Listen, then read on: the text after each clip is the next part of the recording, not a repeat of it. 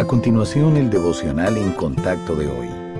La lectura bíblica de hoy comienza en el versículo 5 de Mateo, capítulo 6. Y cuando ores, no seas como los hipócritas, porque ellos aman el orar en pie en las sinagogas y en las esquinas de las calles para ser vistos de los hombres. De cierto os digo que ya tienen su recompensa. Mas tú, cuando ores, entra en tu aposento, y cerrada la puerta, ora a tu Padre que está en secreto. Y tu Padre que ve en lo secreto te recompensará en público.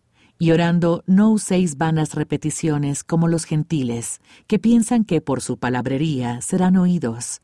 No os hagáis, pues, semejantes a ellos, porque vuestro Padre sabe de qué cosas tenéis necesidad antes que vosotros le pidáis.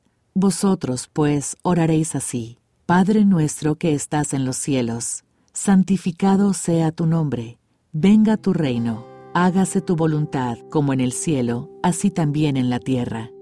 ¿Son sus conversaciones con Dios por lo general una lista de necesidades? Si bien hacer peticiones es normal, la oración es un tiempo para enfocarse en el Señor en amor y adoración. Al orar a nuestro Padre Celestial, debemos considerar tres aspectos que el pasaje de hoy indica que son importantes para Él, su nombre, reino y voluntad.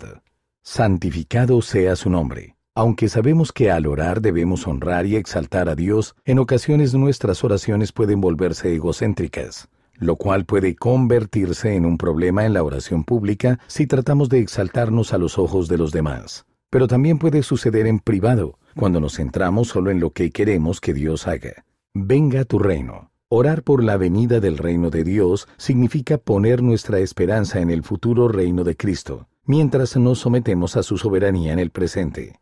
Hágase tu voluntad. Por mucho que queramos que el Señor responda a nuestras oraciones de la manera que deseamos, toda petición debe someterse a la voluntad de Dios. Es una manera de reconocer que su camino siempre es el mejor. La próxima vez que ore, esté dispuesto a considerar la grandeza del Señor, a exaltarlo y a someterse humildemente a lo que Él disponga.